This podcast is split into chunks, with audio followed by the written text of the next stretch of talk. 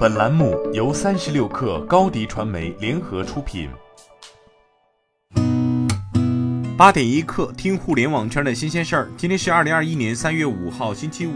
您好，我是金盛。昨天有知情人士透露，字节跳动正为中国市场开发一款类似 Clubhouse 的应用。据悉，字节跳动的开发计划仍处于早期阶段。其中一位消息人士表示，Clubhouse 上关于 TikTok 和字节跳动的讨论引起字节跳动高管对该类型应用的兴趣。近日，据媒体报道，红海集团旗下工业富联首次在河南周口市布局工业园区。产业人士透露，此项计划主要是扩大苹果 iPhone 生产线。工业富联周口科技工业园区主要生产研发手机、平板电脑、笔记型电脑和穿戴装置等关键零组件。预估两期工程完工后，年产值可达人民币三十一亿元，雇佣员工人数可达三万名。千盛探索近日完成超亿元 A 轮融资，由抚州高新新兴产业发展基金领投。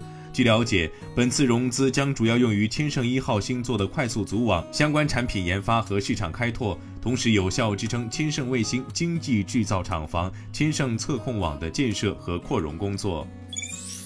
全国政协委员、航天科技集团科技委主任包伟民表示，天问一号起点高、效率高、挑战大、创新强，一步就实现对火星的绕、落、巡探测。三步并作一步走，这将再创人类深空探测的先河。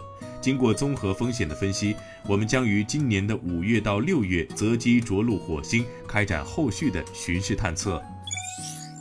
针对优衣库在日本全线降价，降幅达百分之九相关报道，优衣库相关负责人表示，相关品牌本次在日本本土的价格调整，是对日本政府政策的配合。对于日本以外的市场，目前没有相关计划。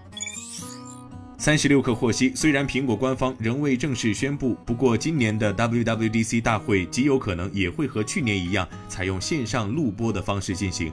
按照去年的时间节点来看，苹果预估会在未来几周内公布 WWDC 二零二一发布会的活动细节，正式举办时间应该会在五到六月之间。近日，美国 FCC 网站公布了两款荣耀品牌的可穿戴设备，一款叫做荣耀 Smartwatch HES B 三九。另一款叫做荣耀 Smart Band CRS B39S，从它们的名字来看，推测是该品牌的新款智能手表和健身追踪器。FCC 相关内容还提到了荣耀 Smart Band ARG B39 健身追踪器，这意味着这款机型也在研发中。今天咱们就先聊到这儿，我是金盛八点一刻，咱们下周见。